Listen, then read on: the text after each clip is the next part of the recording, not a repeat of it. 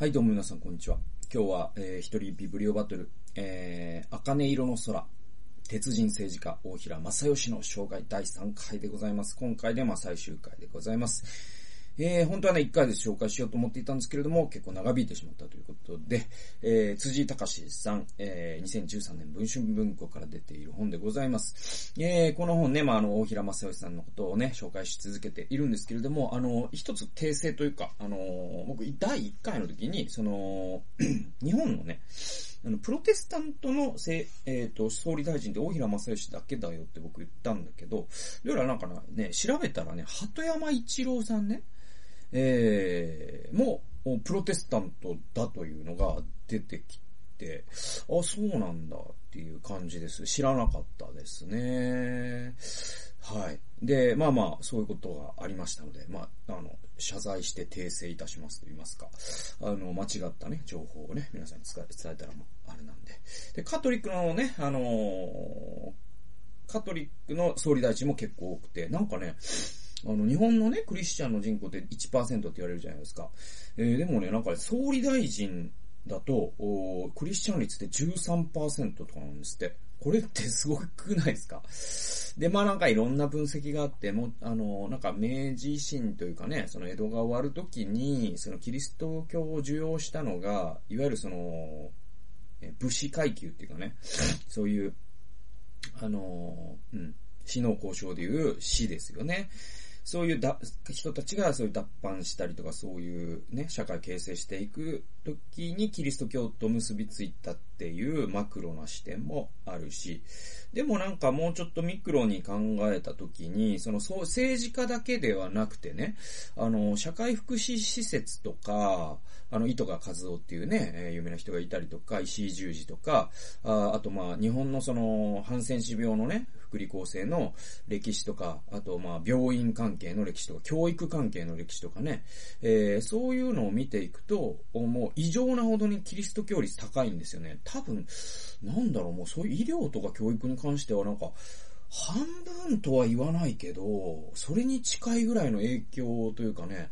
があるんじゃないかなと、僕は思うんですよ。例えばだって、ローマ字作ったのだって宣教師だしとか、そういうこと考えると。でもやっぱりこう、キリスト教というのは、その、社会にクリスチャンが何パーセントいるかということ以上に、えー、社会に影響をちゃんと及ぼしてきましたし、これからも僕行くと思いますし、えー、そう思ってるからこそ僕はクリスチャンとしてこうやって発信し続けてるんで、うーん、なんだろうな。まあ、大平正義さんも、やっぱりこう、そういうキリストに従うということがあっての、えー、社会のために尽くした。あその結果が総理大臣だったわけでっていうことを考えますとですね、すごく希望の持てる話でもあるということが言えると思います。で、あと3箇所だけね、今回は、あの、引用箇所がありますので、まあちょっと短くなるか、あ案外長くなるかわからないけど、やってみ、やっていきたいと思います。で、361ページ。えー、これね、あの、田中角栄と、大平正義が話した、あ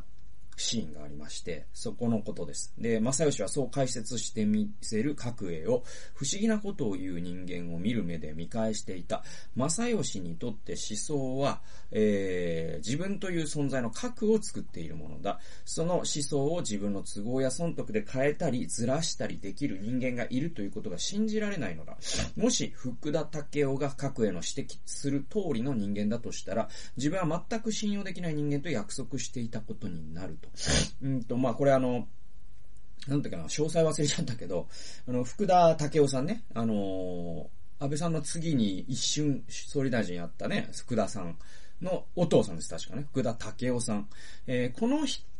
と、なんかね、あの、大平正義さんが、なんか、その次の自民党の政調会長誰にするとか、あるじゃないですか、そういうなんかポストの順番とか、そういうのでなんか約束をしたんだよね。だけど、その角栄さん、田中角栄によると、福田武雄という男はこういう人でっていう中で、結局彼にとって思想とか信念というのは目的であって、あ、ごめんなさい、手段であって、目的は政治なんだっていうことを説明されたんです。大平さん、正義はですね。大平正義さんは。で、大平正義さん、それを聞いて、もう、鳩が豆でっぽくらったように、な、ど、ちょっと意味がわからないと。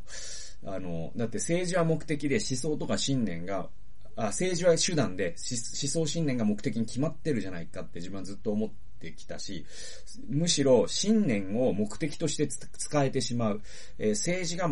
信念を手段として、えー、使えてしまう。政治が目的になってしまう。そんな人間がそもそも政治家にいるなんてことが彼には信じられないほど、まあ、大平正義さんってまあ、ある種ピュアなんですよね。でも今のね、日本とか見るともう政治が目的になって思想信念が手段になっている人だらけじゃないですか。もう、もう一番代表格は、まあ、この動画でもね、え、話しましたけど、ね、やっぱ小池百合子とかはもう本当にとんでもないほど、もう政治的にのし上がること以外すべて手段ですから、人間ですら手段なんですから、彼女にとっては。えー、だから、もう本当に、まあ、逆に言えばその大平正義さんみたいな政治家がもうちょっと残ってる日本だったら我々こんなに失望しなくても済んだのかなとは思いますね。はい。次行きましょう。で、大平正義さんはですね、えっと、最初の解散総選挙で考えていた3つの課題っていうのが出てくるんですよ。これがね、えー、今から50年前の話なんです。だけど、今50年経った今ですね、全く同じ問題が全く同じ、ね、その問題の立て方で、今の日本って語れるっていうところが、なんていうのか。で、むしろね、実は、それら全てにおいて日本ってこの50年で前進したんじゃなくて後退したんだっていうのがわかるんで、それがちょっと面白かったんですよね。えー、399から400ページ。正義は今の政治には大きな、えー、3つの大きな課題があると考えていた。一つは独立国としての日本がアメリカをはじめ産業の発展した国々と対等の立場を獲得することであった。経済力だけでは決して尊敬される国になれないことはいくら軍事力が優勢でも嫌われることはあっても、え、尊敬されないのと同じであった。。えー、しかし外交が中心になるこの点については比較三原則に反する密約という困った要素が絡まっている。その内容は正義自身はまだ正確にはつかめていない。二つ目はいつでも政権を担える状態の野党が存在し、えー、ヒトラーのような人物がポピュリズムに乗って支持を集め、権力を欲しいままにすることがないような状態を作ること。言い換えれば、社会の深部にまで民主主義を浸透させることである。これは広く考えれば、文化の問題だが気が遠くなるような時間がかかりそうだ。三つ目は経済で、えー、危機に瀕している財政の再建であった。彼はそのために大衆的には人気がないとしても、一般消費税を導入するしかないと考えた。これすごいですよね。だから1970年、今から 50,、えー、50年前ですよ。今から50年前に大平正義がですね、最初の解散総選挙で、えー、この3つが日本に、これからの、今の日本には重要であるって言ったことが、1つが外交、えー、そしてアメリカとの関係ですよ、具体的に言えばね。えー、2つ目が、政治、民主主義を,、えー、成熟させること。えー、つまり、そのポピュリストによる政治じゃなくてですね、もっと熟議を凝らしたような人々の意見が反映されるような、まあ、具体的には多分二大正当性みたいなものを彼はイメージしてたと思われるんですよ。で、それにはでも文化が変わらなきゃいけないっていうことも彼は考えていた。で、三つ目は、えー、経済。えー、それはもう財政の逼迫ですね。だから、あ彼は、えー、消費税を、まあ実際導入したのは竹下内閣でしたけれども、この頃から彼は考え始めていたんですね。はい。えー、結局3つとも全て日本は多分交代しましたよね。えー、もう今はもうアメリカの言いなり具合っていうのが、もう、なんだろう、もう、もう岸吉田時代以上にひどくなってるわけじゃないですか。岸さん吉田さんは、まあ曲がりなりにも、まあ、岸さんが CIA のスパイだったとしても、それでもやっぱりそのタフネネゴシエーションの上で、やっぱアメリカと渡り合っていこうという気概があったし、田中角栄だってね、結局ああいうことをしたから、キッシンジャーにブチ切れられて、まあ、あのー、ね、から、まあ、歴史から消されたっていうか、アメリカの激鱗に触れたのは田中角栄だけですからね、多分ね、日本の歴代首相でね。えー、でもそういう気概のある人今いないですし、もうアメリカにね、まあ、宮台真司の言うところの、ケツナメ外交を続けてますよ、日本は。はい。えー、だから外交は交代しました。で、えっと、民主主義の成熟、これどうでしょうか？もう日本のなんか民主主義やばいな。まあアメリカ今もうやばい、やばやばですけど、日本もなんかそ、それ、なんていうかその、ね、その後を追うんじゃないかというほどの民主主義の劣化ですよね。うん。やっぱりこう、世論が二極化してしまって、過激な人と過激な人がうんこを投げ合ってるみたいな状態になって、本当にこう、中道と中道のね、えー、本当に大事なことを話すような場が全然ないみたいなことで言えば、民主主義は後退したと言えるでしょう、明らかに。えー、三つ目、経済。えー、ね、えー、債務、国の債務が1000兆円。ね。だから一般会計予算が確か50兆円とかだから、なんかすごいことなんだよね、これってね。だからなんか収入が、えっ、と、だから家計で例えるのはおかしいっていう人いるけど、でもあえて家計で例えましょうよ。えー、そしたら収入が400万円の人の、えー、っとですね、400万円の人の負債が、え、2億円、え ?2 億円？あ、違う1、1億円か。1億円借金があるみたいな状態なんですよね。だから自分の収入の、国って今収入の、えー、20倍ぐらいの借金があるんですよ、日本って。で、それがなんでギリシャとかイタリアのように破綻してないかというと、一重に日本は、あ貯金が多いからなんですね。え最終的に政府がデフロ、デフォルトをしたら、それ、その、我々の国民の貯金を財源に、その、実質できるんですよ。それがあるから、国、えー、各国の投資家は日本から今のところ逃げてないってだけで、まあもうやばやばなんですね、日本の財政って。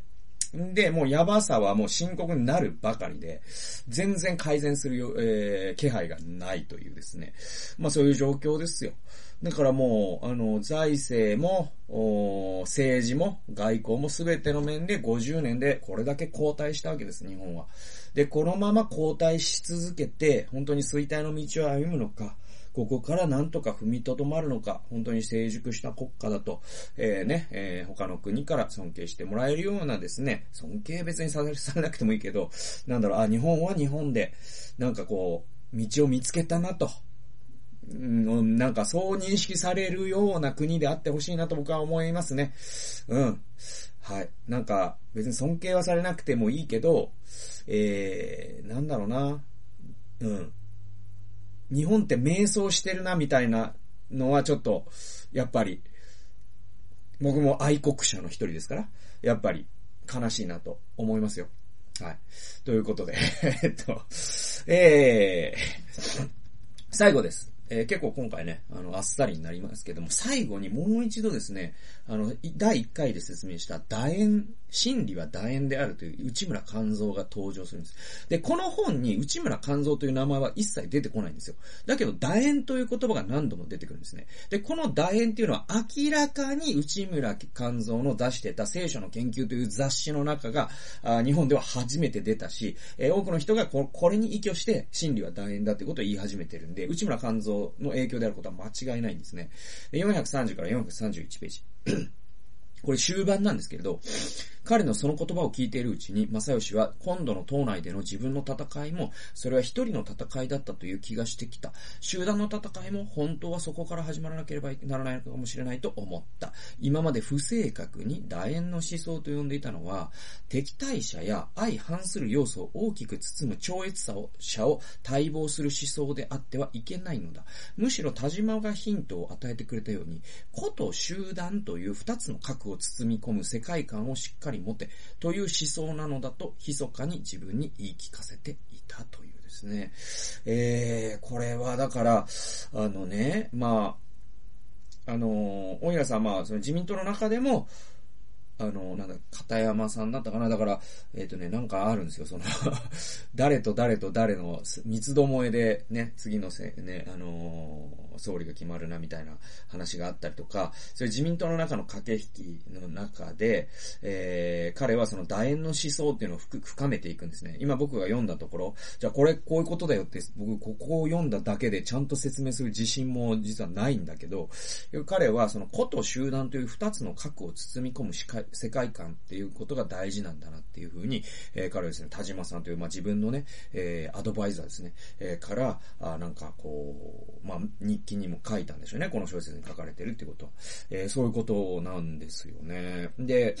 あのー、まあ、ここ最初に出てくる敵敵対者や相対する要素を大きく含む超越者を待望する思想っていうのは多分、これは、あのー、ファシズムとか全体主義とか体制抑散会的なものなんですよね。す、え、べ、て全員が団一致団結してっていうじゃないですか。でもそれじゃなくて、個と集団という二つの核を包み込む世界観って言ってて、で、個と集団っていうのは実はこれ、あの、哲学的思想的に言うと、あの、リバタリアニズムとコミュニタリアリン、コミュニタリアニズム論争っていうのがずっとあるんですよ。で、コミュニタリアニズムっていうのは何かっていうと、いわゆるその共同体が大事で、子っていうのは、えー、まずですね、その、まず共同体があって子があるから、あだから、コミタニリアニズムに神話的なのは、今のその自民党の右派の清和会的なものなんですよ。え彼らの、提出している日本国憲法のね、改正草案とかを見ると、結局その日本という一つの家族があって、個人はその後なんだっていうんですね。えでも、リバタリアニズムって個人がまずあって、その個人の集合として国があるんで、え国っていうのは個人というものの自由を奪っちゃいけないし、えその順番間違っちゃいけないよという。えー、で、で、正義はですね、このリバタリアニズム、コミタリアニズム、えー、論争みたいなものを僕は意識してなのかなと、ここで類推するんだけど、間違ってたらすいません。えー、でもですね、そんなようなことなんだろうなと多分僕は思います。で、僕が言いたいのは何かというと、その、個なのか国なのかとか、公共なのか個人なのかとかっていう論争っていうのは、右派と左派でもう紛糾してるし、で、まああの、まあアメリカのね、その、トランプ、プがね、まあ、のね、あの、議会の暴動であったりとかっていうのも、実はそういったものとも少し関係があったりとかするんだけど、やっぱこの楕円っていうのは本当に大事な話で、あの、真理は楕円だっていうのは、これ、まあ、内村、僕は内村勘三ではないから、あの、内村勘三、内村勘三ほどね、あの、理解できてないんだけど、でも、あの、すごくね、僕この思想ってすごく惹かれるのは、なんかこう、大平正義が何度も何度も人生の中で、このままだと焦点が一つになって円になっちゃうと。そうすると危ないって言うんですよ。で、それって何かっていうと、これが正しいんだって言って、もう一つの焦点を排除しちゃうことじゃないですか。これこそが正しいんだっていう確信って本当危ないんですね、実はね。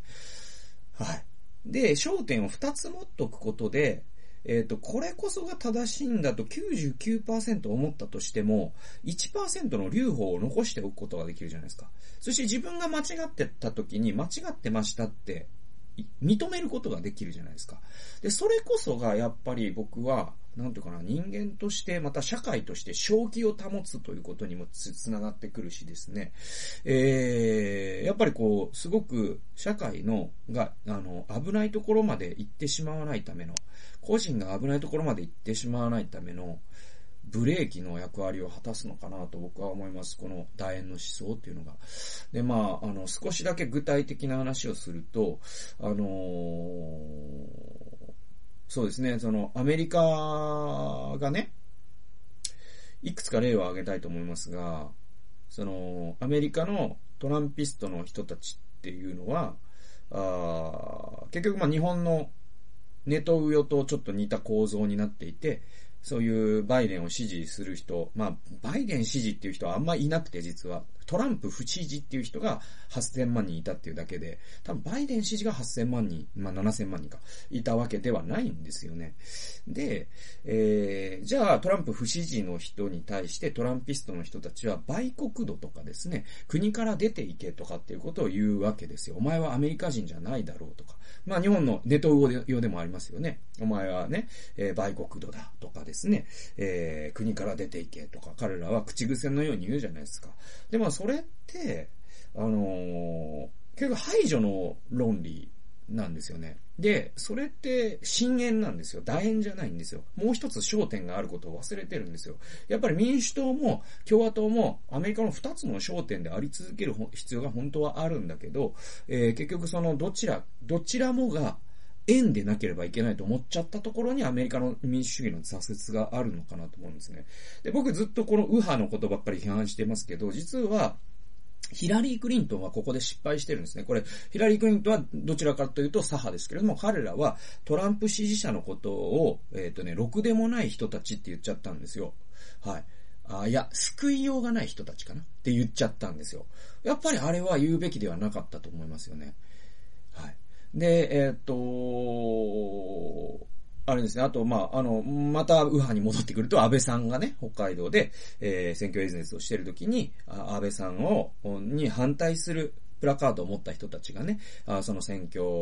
カーの周りに集まって、それでまあ警察がそこに出てきたりした時に、安倍さんが何と言ったか、あんな人たちに負けてはいけません。あんな人たち呼ばわりしたんですよ。でもその人たちだって、あなたが日本を取り戻すと、取り戻したいと言っている国民の一人なんじゃないんですか？っていうのがやっぱり批判として成り立つわけで。やっぱり右派も左派もですね、私たちは排除の論理、そして深淵の論理、ね、えー、焦点が一つしかない、そそういう論理に陥りがちなんですけれども、楕円の理論っていうのをやっぱり思、持ち続けておくことっていうのがやっぱりすごく大事で、まあその点そのバイデンさんがですね、選挙に勝利した時に語ったことっていうのはすごい大事で、それは、あの、私はトランプに投票した、え、7000万人のためにも政治をすると、少なくとも彼は言いました。で、その告白というか、その宣言というのが、やっぱりこう、楕円を楕円のままにしておく。えー、そして社会が狂気に走らないために本当に大事だと思います。で、そのね、気持ちをバイデンがどこまで保てるかっていうところにもかかってるし、で、また日本の政治の未来で言えば、まあこれから自民党のね、政治家、まあ、自民党じゃなくなる時が来るかもしれませんが、どちらになったとしても、やはりその人を支持しない人たちのためにも政治をしていく。えー、それこそが、まあ、大平正義が命を懸けて頑張ってきたところの政治の信念であり、そういうことを引き継いでいく政治家が僕は日本に現れることを心から願いますし、で、えっ、ー、と、去年ね、僕、この動画でも紹介した、なぜ君は総理大臣になれないのか、えっていうですね、えー、17年間ドキュメンタリーフィルムを回した、あその映画ですけれども。えー、そのね、あのー、民主党のね、えー、議員ですよ。あ、ごめんなさい、名前が。あの、すっかり忘れちゃいましたけれども、なぜ君は総理大臣になれないのかの、えー、彼はですね、えー、っと、彼も、そうそう、彼も香川県出身なんですよ。だから本当になんか嬉しいというか、えー、っと、ごめんなさいね、ちょっと今調べますわ。ちょっと名前が出てこないのが気持ち悪すぎるんで。えー、っとですね。えー、っと、はい。えー、小川淳也議員ですね。えー、えー、なんで出てこなかったのか、今、もう本当にこういうことってあるんですね。小川淳也議員です。で、小川淳也さんね、えー、彼が、あのー、香川県出身なんですよ。だから、大平正義さんと一緒なんですよ、出身地が。で、まあ彼はクリスチャンではないですけど、なんていうのかな、ここに僕はすごく運命的なものを感じるんですね。で、その彼が、その、なぜ君は総理大臣になれないのかの、本当に序盤のシーンで、えー、選挙カーの中で、秘書が運転する車のね、えー、後部座席でですね、秘書が、秘書が運転する車って言っても、なんかめちゃくちゃ古いハイエースで なんか、あの、えー、っと、クリーニング屋の車みたいな感じなんですけど、えー、それにね、後ろに大島新田監督と小川淳也さんが乗ってて、で、新監督がハンディカムで回しながら、え政治家ってどうなんですかと。で、政治で、これからどんな政治がしていきたいんですかで、その当時ね、あのもう、序盤ですから、あの小川淳也さんはまだ30代なんですね。で、駆け出しの政治家で。で、彼がその政治っていうのを語ってる時に、くしくも言ったのが、政治っていうのは常に49対51だと思うんですって言うんですよ。で、えっ、と、人々の目にはそれは100対0とか 1, 1対0に見えるかもしれないけど、実際には49対51 51で、で、あらゆることがそういう風に決まっていくと。で、政治家にとって大事なのは、実は勝った51のためにではなくて、負けた49の人の声を聞いて、その人のためにも政治をしていくことこそ、政治家として本当に大事なことだと思っている。でも今の日本にはそういう政治がない。自分はそういう政治を日本に取り戻したい。っていう風に、小川淳也さんは選挙カーの中で語ってるんですよ。これって大平正義さんと同じなんですよね。同じ香川県の出身のね、政治家がね、こういう風に、なんていうのかな。やっぱりこう、仏教でいうところの絵にしですよ。縁を感じますよね。何かしら、あったんでしょうね。別に僕なんか、大平さんの情念が宿ってみたいな、そういうスーパースピリチュアルなことを言ってるわけではなくて、でもなんか、ね、そういうことってあるんだなという、僕は感慨深いものが、やっぱりありますね。そんなことでね、あの、真理は楕円だっていうことを僕はこの本を読んで、えー、去年の後半これ読んで、やっぱこう楕円っていうのが自分の中で響き渡っててですね、まあ僕もですね、え、これから活動していく上で、また家族の中で、社会生活の中で、えー、楕円ということを意識しながら、まあ自分とは反対のことっていうのを、すごく大切にしていくというか、うん。で、それに同意できなかったとしても、それに共感し、その人のために何かをすることは絶対できるし、っていう気持ちを忘れずに、大平さんの意志を継いでいきたいなと思っています。そんなわけで今日は、今日はと言いますか、第3回にわたって、えー、茜色の空、鉄人政治家、大平正義の生涯をお送りしました。最後まで聞いてくださってありがとうございました。それではまた次回の動画を読んでお会いしましょう。さよなら。